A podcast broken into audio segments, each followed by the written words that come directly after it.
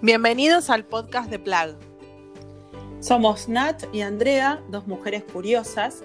Somos mamás y buscamos ideas que nos ayuden a vivir vidas más conectadas con nuestros hijos, encontrar cosas que nos sorprendan y aprender algo nuevo todos los días.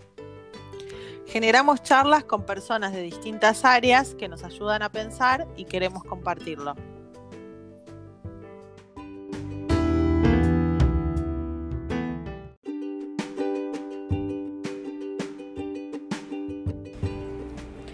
Hoy vamos a hablar con María Cristina Gómez, eh, nuestra invitada es más conocida como la profesora Cristina, eh, y vamos a tratar de resumir un poco su extenso currículum, la cantidad de reconocimientos que tiene. Eh, Cristina es licenciada y profesora en historia, es máster en economía y ciencias políticas, docente de nivel secundario, docente de posgrado en la UCA, en la Austral, en la Universidad Austral, y desarrolló un modelo exitoso de innovación en contextos desfavorables de educación y que mereció un reconocimiento internacional con el Global Teacher Prize. Tiene varios reconocimientos, premios más, eh, y también su actuación profesional es muy diversa, ha sido consultora del BID, entre otras cosas. Bueno, vamos a charlar con Cristina.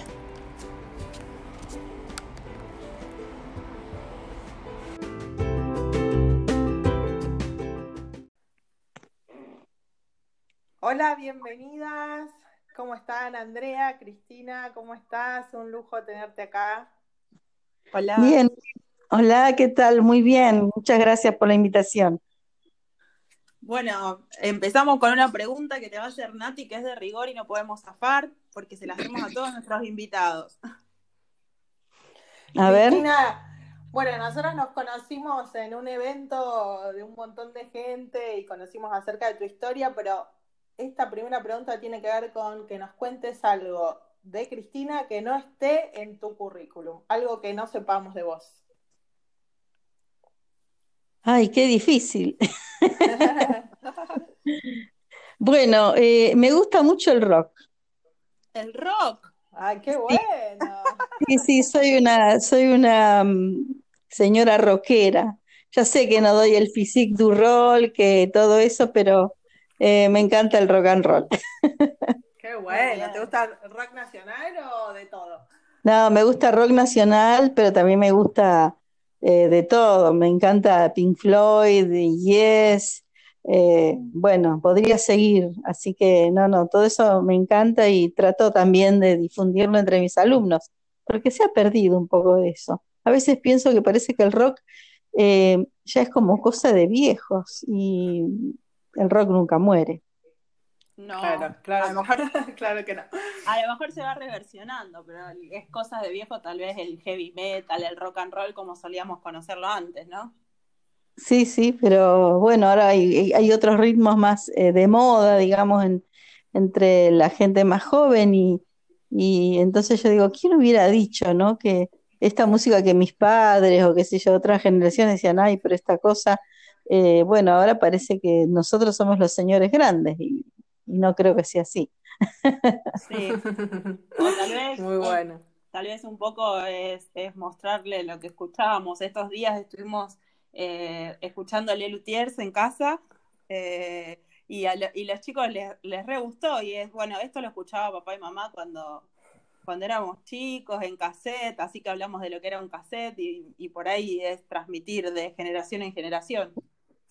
Es verdad, es verdad, sí. Eh, es, es un buen momento también para recuperar eso, ¿no? Este, este tiempo de la pandemia, por lo menos eh, tener un acceso a cosas de calidad que a veces uno por el tiempo o el apuro no tiene. Tal cual. Bueno, nosotros eh, em, vamos a, charlar de todo un poco con vos. Hace mucho que queríamos armar este encuentro y se dio eh, eh, hablando cada uno de nuestras casas, por esto que vos mencionás que estamos atravesando una pandemia y estamos en cuarentena obligatoria. Eh, lo primero que queríamos charlar con vos es, esto de, la innovación en la educación y, como pregunta general es si se puede innovar en, en contextos vulnerables, ¿no? Porque a veces lo que escuchamos de innovación parece que está armado eh, copiando modelos de Finlandia o de países eh, que no son Argentina y que, el contexto, la situación es otra. Eh, y, bueno, si, si, si, hay lugar para innovación en, contextos vulnerables y a lo mejor también en este tema de coyuntura que nos toca, hay desigualdades que son más notorias, ¿no? en la cuarentena.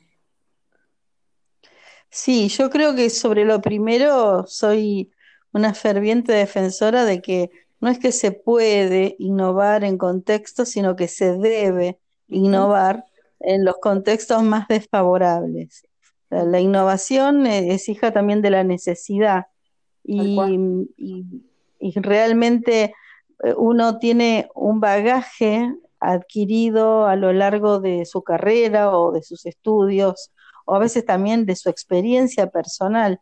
Y cuando llega el momento del, yo digo, del obstáculo, eso que impide, en este caso, el acceso de, jóvenes o niños a, una educación de calidad, uno tiene que tratar de exprimir todo eso que sabe y dar el salto cualitativo, porque en realidad somos nosotros los que tenemos esa posibilidad y ese deber con el más desfavorecido para abrirle una ventana y, acercarse, acercarle un, eh, lo que para mí es tan importante que es la educación y que será el motor que, rompa el círculo de la pobreza. Entonces la innovación tiene que estar presente para superar todas esas barreras. Entonces tiene que ver más con una actitud, yo digo, personal que sistémica, porque si yo me voy a sentar a esperar que a mi escuela o a mi institución llegue todo lo que necesitaría, bueno, me jubilo. Eh, es imposible, tengo que ser yo el motor y bueno, yo trato de difundir eso. Creo que es importante cuando logras introducir esa innovación que tiene que es algo muy personal y muy a la medida de los chicos que vos tenés frente, ¿no? No es que vos haces siempre lo mismo, también en eso está la innovación y la creatividad. Entonces, bueno, eh, eso va a permitir que, bueno, que tengas tú un desarrollo de innovación. Entonces te vas a dar cuenta que al cabo de cierto tiempo hiciste un montón de cosas que van teniendo ese resultado y, es muy satisfactorio ver cómo eh, en esos contextos de vulnerabilidad eh, aparecen vocaciones, carreras, eh, bueno, una ventana que antes no hubieran tenido y mucho menos si me hubiera quedado sentada esperando que, el ministerio, la política, me resolviera el problema. yo creo que se debe, se, debe fundamentalmente. Cuando, cuando recién eh, decías esto de que sea un poco a medida, ¿no? Innovar para, la gente con la, a la que vos en definitiva servís, ayudás, con la que estás, eh, pensaba esto de que no sea una receta aplicable a todo el mundo también tiene que ver un poco con prueba-error, ¿no? Eh, que, uno puede ir haciendo un camino también descubriendo con los recursos que tiene. Seguro, eh, y lo peor es no intentarlo. Ahí estamos, sí. nos decías que lo, peor es no intentarlo. Lo peor es, no intentarlo, realmente, porque eh, no podemos quedarnos en una situación de, pasividad, es decir, es preferible equivocarse y, volver a, empezar que, quedarse en esa pasividad de, bueno, no hice nada. Eh, eso, a ver, eh, ningún, voy a decir algo así muy grande, ¿no? Pero ningún adelanto científico, ninguna innovación se produjo así mágicamente. El que no se equivoca no llega a ningún lado. Entonces, realmente, eh, efectivamente, uno tiene que hacer ensayo-error y bueno, la, experiencia también te va dando, te va guiando un poco hacia dónde ir, pero eh, tenemos que aprender todo el tiempo. Por eso yo decía que hay que exprimir mucho ese talento, esas cosas que uno va adquiriendo a lo largo de la vida y que a veces uno no sabe cuándo las va a aplicar hasta que te llegó ese momento y, y bueno, y lo sacas de la galera. Por eso la creatividad y la innovación, sí, tienen mucho que ver con, con, una, con una cuestión de iniciativa personal em, y está muy al servicio, ¿no? Muy al servicio de la necesidad del otro. Eso es lo que yo creo. cuando vos decías nosotros tenemos que, o nosotros debemos innovar, eh, ¿cuáles son los actores en los que estás pensando? ¿no? Está bien esto de no estar esperando del gobierno, del Estado, eh, pero ¿quiénes hacen la escuela? Eh, los docentes están en el frente de línea, pero ¿en qué actores pensás que sería interesante contar, involucrar en esto de innovar en la escuela? Mira, en la escuela, primero las escuelas deberían ser eh, comunidades de aprendizaje y deberían ser organismos vivos de, investigación y de trabajo en equipo. Eh, eso está muy lejos de nuestra estructura. Eh, deberíamos poder funcionar de esa manera. Yo siempre imagino que, que, la escuela pudiera tener esa libertad que hoy no tiene sea, el director tiene un supervisor, hay toda una cadena en donde parece el Estado la máquina de impedir. Digo el Estado en general, por decir la estructura del sistema. La institución. Y, yo pienso que, que, todos los actores de la escuela están involucrados, todos se están educando, desde el portero que, le dice buen día al chico hasta eh, la directora o el director. Entonces creo que en eso cada escuela debería tener eh, por supuesto que todas tienen su impronta y yo digo su, estilo, y eso es la cultura de, cada escuela que es muy valiosa y que a veces no se tiene en cuenta. y, creo que deberíamos poder funcionar de esa manera. Eh, nosotros, yo digo, hablo a veces en plural porque siempre, siempre tengo referencia a algún grupo con el que yo estoy trabajando o estamos haciendo algo. Me gusta trabajar mucho en equipo. Y, y entonces yo digo, bueno, eh, ahora somos, tenemos un grupo que somos educadores eh, investigando, ¿no? Entonces, mm, cada maestro, cada profesor en la escuela debería poder em, generar su propia investigación, es decir, porque cuando vos haces el balance del año, ves como, bueno, en realidad podrías tener cuantificado esos datos y, bueno, tener una estructura y decir, bueno, para ir mejorando tu práctica docente. si eso lo escalás, Imagínate que cada escuela pudiera tener ese motor creativo de gente que permanentemente está revisando sus prácticas, viendo lo que sirve, lo que no le sirve y cómo avanza. Claro, ya no, no solo una, no solo una cuestión actitudinal, sino también una cuestión, hay, hay como cierto un, un hecho deliberado eh, para aprender, digamos, y para ir eh, ordenando ese aprendizaje e ir escalando. Exacto, sí, sí. sí, me eh, imagino ahora en este contexto eh, que eso debe haber quedado muy evidenciado, ¿no? los que han trabajado más en equipo antes, quizás ahora la tuvieron un poco más fácil en esta coordinación que me imagino debe ser muy desafiante, ¿no? Para los colegios en, con respecto, digo, a pasar a la, a la virtualidad, tratar de sostener con los chicos el contacto ante el contexto que estamos atravesando. Y sí, esto ha sido un desafío para todo el mundo, digamos, para todos, porque ayer alguien me decía, bueno, pero eh, había gente que estaba más preparada. Mira, le digo, la verdad es que por más que este, algunos trabajáramos más en ambientes virtuales o en algunas cuestiones de tecnología, una cosa es que, yo te diga, mira, el año que viene vamos a hacer tal cosa. Entonces usted prepara a hacer más. A que yo te diga, eh, mañana Claro. Tenés que hacer, o sea, imagínate si eso lo, lo, lo, lo extendés a todos los que eh, no trabajaban de esta manera. Entonces yo creo que, mm, que lo que lo que estoy viendo así por encima, ¿no? Esto es una apreciación un poco del, del territorio y de, circular en muchos lugares y estar, estar investigando un poquito. Uno está viendo que, mm, que hay escuelas que se han organizado bastante bien. Eh, no necesariamente eh, tiene que ver con, los medios que esa escuela o la población de la escuela tuviera. ¿sí?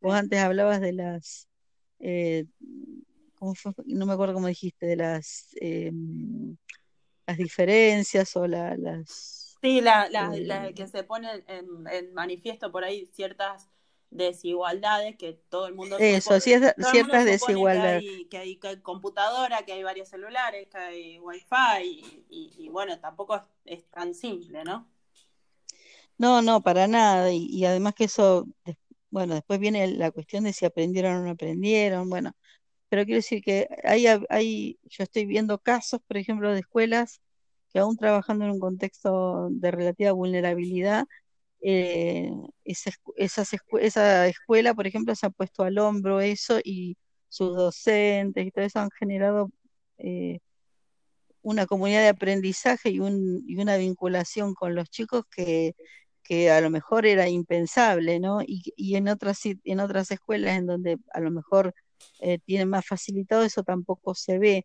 Entonces hay un poco de todo. Cuando pase todo esto vamos a tener un, un dato fehaciente de eso. Por eso yo recalco mucho esto de que la escuela es una unidad eh, es una unidad académica, una, una, universi- una unidad de mejora también, ¿no? Entonces, yo creo que eso van a ser casos muy, muy para destacar, decir, mira, esta escuela que tenía estas condiciones, fíjate cómo resolvieron. Y eso es muy valioso bueno, para, para lo que va a venir, ¿no? Claro. Exacto. Y con respecto a esto, digo, los chicos eh, quizás no, no están poniendo tanta resistencia porque, bueno, esto de las pantallas en algún punto les gusta, ¿no? Y se sienten como que es algo eh, que los atrae y les genera cierto atractivo. ¿Se puede incluir el, digo, el uso de pantallas de una manera responsable en educación en general, digo, no necesariamente en este momento? Sí, sí, se debe incluir. Lo que pasa es que ha habido un desborde ahora, ¿no? O sea, los chicos han tenido demasiada, demasiada tarea. Este, yo al principio les, les dije a un grupo, eh, no se, no se entusiasmen tanto porque es, de- porque es demasiado. O sea, de pronto le llegaban a los chicos, bueno, eh, trabajo de los 11 profesores en secundaria, ¿no? Sí. Y, y le mandaban un montón, o sea, nadie midió, pero eso es la inexperiencia, ¿no? Entonces nadie midió eso. Entonces hubo una cosa abrumadora. Entonces los chicos y los padres estaban desesperados por todo eso. Y, al, y en paralelo con eso, que son, ellos son los que han tenido medios para recibirlo, te encontrás con una población muy grande que no han podido recibir nada porque eh, carecen de conectividad. Claro. Entonces, es, eh, eso es una radiografía que, eh, bueno, que, que hay que tenerlo en cuenta. Yo personalmente que trabajo en esos contextos, por eso ah, destaco tanto que, que a la vuelta vamos a tener que, eh, que ponernos al hombro. Eso es sacarlo adelante, con creatividad, con ganas, con, con un plan a medida para cada escuela, porque no lo podemos resolver. Yo no puedo eh, ir a casa por casa de cada chico, no puedo- tenemos cuarentena, entonces, ¿qué hago con un alumno que no se comunica? ¿Sí? Eh, no puedo recargarlo y, y decir, no te comunicaste, no hiciste nada. Bueno, seguramente, o sea, le doy la derecha y pienso, en estas condiciones eh, debe haber tenido, digamos, montones de problemas por los cuales no pudo y, y además ya sé que hay muchos que no tienen el recurso, porque a veces tienen el celular, pero si no tenés conectividad, Sí. tenés que tener crédito y si no tenés plata, no tenés crédito. Y, Y si no tenés trabajo o vivís al día porque hacías un trabajo, no sé, vendedor ambulante, de eh, cartonero, tampoco tenés. Entonces, eh, bueno, yo creo que esos van a ser eh, por lo menos el, objeto de mi atención particular. Y creo que, que tendremos que hacer eso. Pero mientras tanto, los otros, los que han tenido más, más op- opciones o que también son de ese segmento, pero que han tenido un cachito más de oportunidad y pudieron hacer, bueno, estas clases virtuales, bueno, también es muy valioso el esfuerzo que hicieron y uno lo va a tener que valorar enormemente, ¿no? Que hayan dedicado tiempo, el crédito.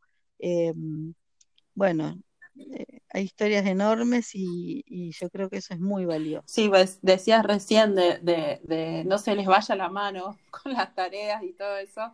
Digo, los padres, acá te están escuchando docentes y padres, porque tenemos, eh, digamos, eh, seguidores del podcast de, ambos grupos, o, o también que son docentes y padres, ¿no? Eh, y, y bueno, eso también fue un tema, y inclusive muchas voces decían, bueno, no, no llevemos la escuela a la casa. Eh, el tema de, de que el chico esté todo el día haciendo tareas o, o, eh, inclusive con la casa dada vuelta, con los dos padres trabajando dentro de la casa, o como decís vos, los padres, Exactamente, los padres sin trabajo, tal vez, eh, con todo lo que eso implica para una familia. Es que la escuela no es solamente transmitir el conocimiento, también la escuela es un espacio, un espacio que contiene, que, que tiene áreas especiales en donde los chicos desarrollan determinada actividad. Como vos muy bien estás señalando, en una casa convivimos cuatro o cinco personas en un espacio limitado donde no podemos tener una oficina para cada uno, una computadora para cada uno, y tenemos que compartir además este tiempo que es totalmente diferente y los papás no son maestros, aunque puedan serlo a lo mejor eh, en su vida profesional, pero cuando estás dentro de tu casa no sos la maestra, sos la mamá. Entonces, todo eso eh, enrarece mucho el ambiente, entonces yo creo que tenemos que pensar en eso, en que mm, hay que bajar los decibeles con eso. Ahora ya pasó un mes y yo creo que ya todos más o menos entendieron que lo que se mandó al principio fue una, bueno, una barbaridad y, mm, y, bueno, ahora tenemos que ir este, más despacio y pensar en que, en que hay que eh, también poner la mirada hacia adentro de la casa y, dar, darnos esos espacios de familia, ¿no? Para bajar también la ansiedad, el nerviosismo, todo eso que provoca el Sí, escuchaba... si vos tenés que estar todo el... Escuchaba a, a, Tonucci, este psicopedagogo italiano, que hablaba también de, de, aprender otras cosas en la casa, ¿no? El espacio este para, para cocinar, para compartir otro tipo de cosas que también son educación, también son tiempos que la familia generalmente no se puede dar, ¿no? Claro, y, este será un momento en que, que le contaremos a nuestros nietos y, diremos, bueno, en ese tiempo hicimos tal cosa y lo resolvimos de esta manera y bueno, y, y algo quedará de todo esto, ¿no? Como una amiga mía una, de, de, México escribió un artículo muy lindo que, dice, que decía eso, ¿no? cómo nos recordarán nuestros alumnos. Y hablaba de eso, ¿no? ¿Cómo nos recordarán nuestros alumnos respecto de esta pandemia, ¿no? Nos recordarán como ese profe... Tirano cercano. Eh, digamos, tirano, cercano, este, entonces, bueno, hablábamos un poco de eso. También en, en, una charla que dimos hace poco decíamos eso. Bueno, te comunicas. La primera comunicación te, tiene que ser, hola, ¿cómo estás? ¿Cómo te sentís? ¿Está bien tu familia? ¿sí? Eso es lo primero que yo tengo que decirle, sea verbalmente, sea en un correo electrónico, sea en una, en una eh, videoconferencia. Lo primero es cómo estás, cómo te sentís, cómo está tu familia. Luego vemos qué pasa con lo que tenemos que discutir, pero eh, son momentos difíciles. Entonces, esta amiga mía decía, bueno, ¿cómo nos recordarán nuestros alumnos? Que nos recuerden eh, transmitiendo alegría, esperanza, eh, haciendo lo mejor que podamos nuestro trabajo, pero también eso, eh, transmitiendo esos valores. Esa conexión es lo que favorece el aprendizaje, pensaba mientras te escuchaba, ¿no? totalmente, totalmente. Es, esa conexión y por eso cuando perdés el contacto, eh, como nos está pasando ahora con, con, algunos de nuestros alumnos, uno dice, bueno, ¿cómo lo vamos a...? O por ahí cuando eh, de pronto te llegan muchos correos y vos estás atascada con un montón y, y alguno te dice, profe, eh, yo te, te, hice una pregunta hace, hace dos días y vos no me contestaste. Y entonces vos decís, uy, caramba, se, se traspapeló. Bueno, se, se traspapeló, qué sé yo, bueno, porque también hay todo un lío entre los correos, los classroom todo eso, cuando tenés varios colegios y diferentes plataformas puede pasar. Entonces yo, bueno, perdón, disculpa, seguimos y, respondemos.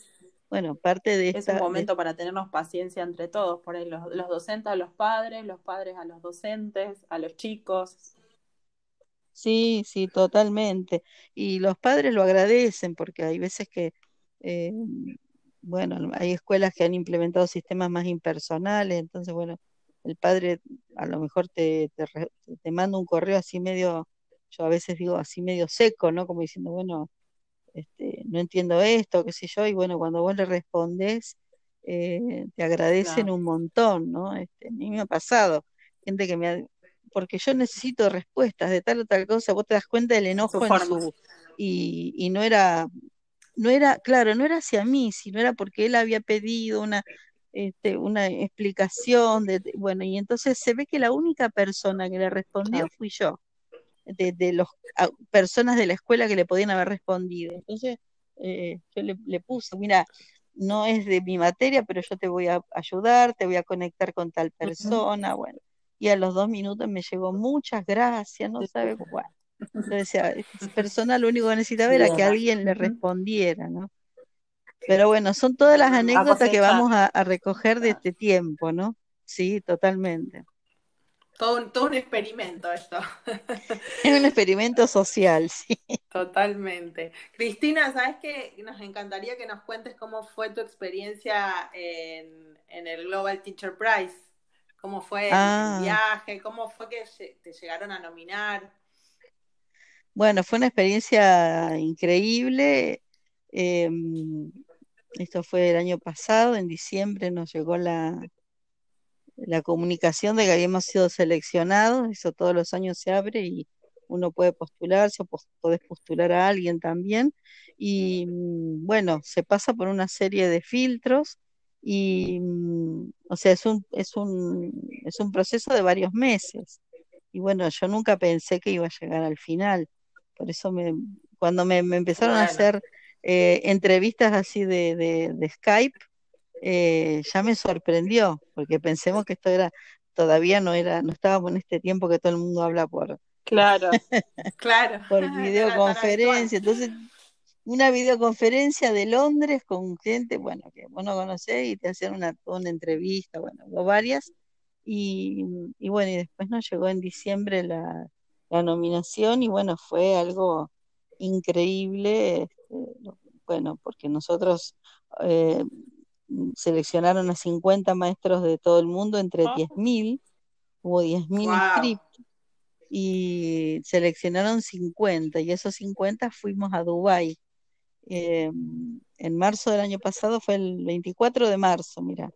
Eh, y bueno, ahí estuvimos una semana y tuvimos capacitación, tuvimos, bueno, un- eh, hay una, hay como un congreso global de educación, entonces hay montones de capacitaciones, de encuentros, eh, había en paralelo uno de sobre tecnología, bueno, fue algo súper eh, alucinante respecto de nuestra profesión.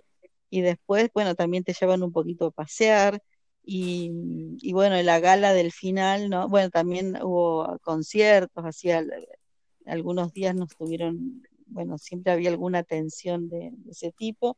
Y después el, el día de la entrega del premio, que fue el 24 de marzo, bueno, fue eh, algo emocionante porque, eh, bueno, finalmente ganó el, el representante de Ajá. Kenia, eh, y que es un franciscano, Peter Tabichi se llama.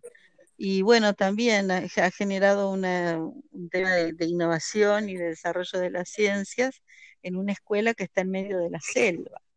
Así que fue, Increíble. Fue emocionante porque además no, cuando lo nombraron, viste que de- en definitiva es una competencia, digo yo, porque éramos Claro, 50 que todo el mundo quería, claro. le hubiera gustado eh, ganar.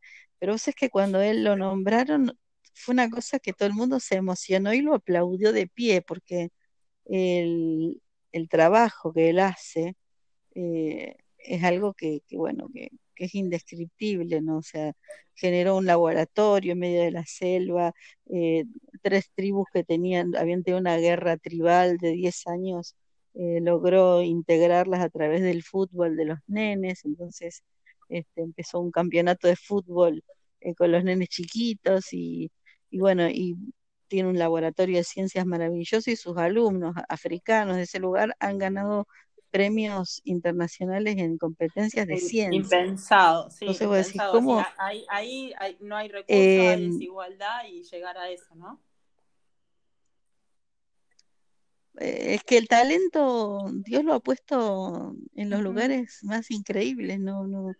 Entonces, el, el hecho de que vos lleves educación de calidad permite que ese talento florezca y, realmente le des la oportunidad. Si no, pensás, pobrecita, yo eso que yo decía en la charla TED. La lástima. Este, la pedagogía de la lástima. De la lástima. Esto de que digan, no, pobrecitos, tienen tantos problemas. No, no, no. O sea, tenemos que darles todo lo más, lo mejor. Eh, porque si yo consigo que 10 o 15 o 1 eh, salga del círculo de la pobreza, habrá valido la pena.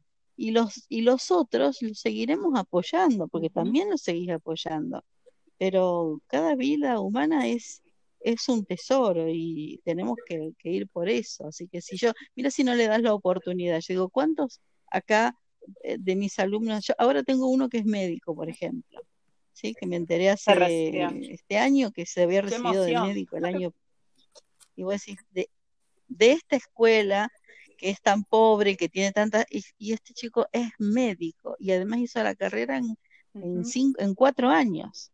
Pues sí, bueno, eh, bueno, qué talento, ¿no? El talento Dios lo pone en los lugares más increíbles y lo tenemos Yo te voy a hacer una pregunta, eh, Cristina, que, que le he hecho a otros docentes que hemos entrevistado y, y que puede sonar grandilocuente, pero no, la otra vez eh, miraba la película esta del niño que domó el viento, que es una historia verídica, y cómo se desesperaba por la educación y los libros y cómo sacó adelante su familia, su pueblo. Eh, y, me gustaría preguntarte de tu opinión, eh, qué opinás y si tenés algo que nos quieras contar de algún caso. Pero vos realmente crees que un docente le puede cambiar la vida a una persona, aun cuando no esa persona parezca que no tenga dadas las condiciones para nada, digamos. Conocemos muchas historias inspiradoras, pero me gustaría escuchar eh, tu opinión. Si un docente puede cambiarle la vida a una persona, a un chico, a un alumno.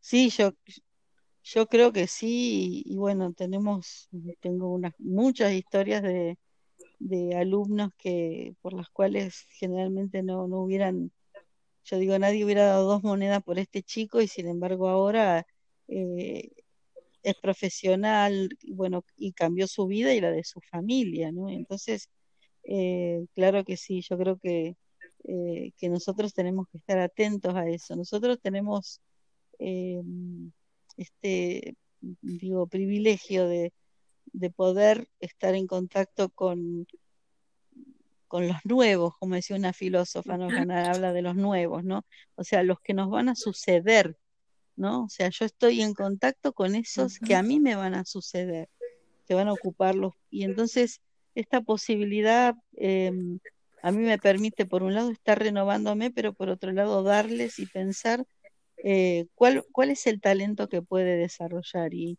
y, bueno, he trabajado en muchos lugares y la verdad que lo que más me ha, me ha conmovido ha sido esto, ¿no? De, de ver cómo eh, una chica que no tenía ninguna condición, que venía repitiendo eh, de dos o tres colegios y bueno, le das la oportunidad y de pronto eh, es la mejor alumna y hoy está trabajando en una empresa y logró su carrera.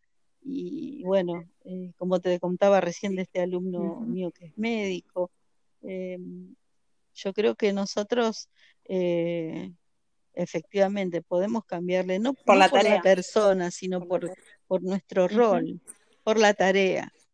Y además que siempre hay un modelo para cada uno. Yo digo, por ahí eh, lo que yo enseño, lo que yo hago, puede que no le guste a muchos, pero a lo mejor lo que hace mi compañera de matemática o la de ciencias, ¿me entendés? Somos aunque nosotros no lo querramos, de alguna manera somos un modelo, modelo de lo bueno y de lo malo, y los chicos nos aprecian por lo que hacemos, no por lo que decimos. Están viendo Entonces, te están viendo todo el tiempo, entonces es muy importante eso y, ser consciente y decir, bueno, yo tengo que, eh, bueno, que ser consciente de eso y, y, y actuar en consecuencia, ¿no? Y efectivamente creo que nosotros tenemos ese, ese rol, más en las condiciones de vulnerabilidad. Buenísimo. Cristina, para, para cerrar, bueno, nos encantó toda la charla, eh, un lujo tenerte y tenemos también una pregunta de cierre que también es de rigor, así que te la vamos a hacer y tiene que ver, tiene que ver con nuestros tres ejes. Yo te voy a decir cada una de las palabras y mm, lo que queremos es que nos digas lo primero que se te ocurre o lo primero que te, te viene a la mente. Es un con juego. palabra. Es un juego, Cristina. ¿Dale? Es un juego. Bueno, la, la primera es conectar. Eh, conectar, mm, amistad, La segunda es sorprender. mm, alegría, Y la última es aprender. Una pasión. Bueno, Qué bueno. Bueno, Cristina, te agradecemos muchísimo tu tiempo, que te hayas tomado este rato para charlar con nosotras. Y bueno, un placer, un placer que me hayan invitado. esperamos vernos personalmente en algún momento, de nuevo. Sí, ya, esto ya pasará, esto así que ya nos Un veremos, beso si Dios grande. quiere. Y nos vemos en el próximo episodio. Gracias. Muy bien, gracias, un beso a Para ver todo nuestro contenido y recomendaciones, nos podés seguir en redes. En Instagram y Facebook nos encontrás como Somos Plug. Estemos conectados.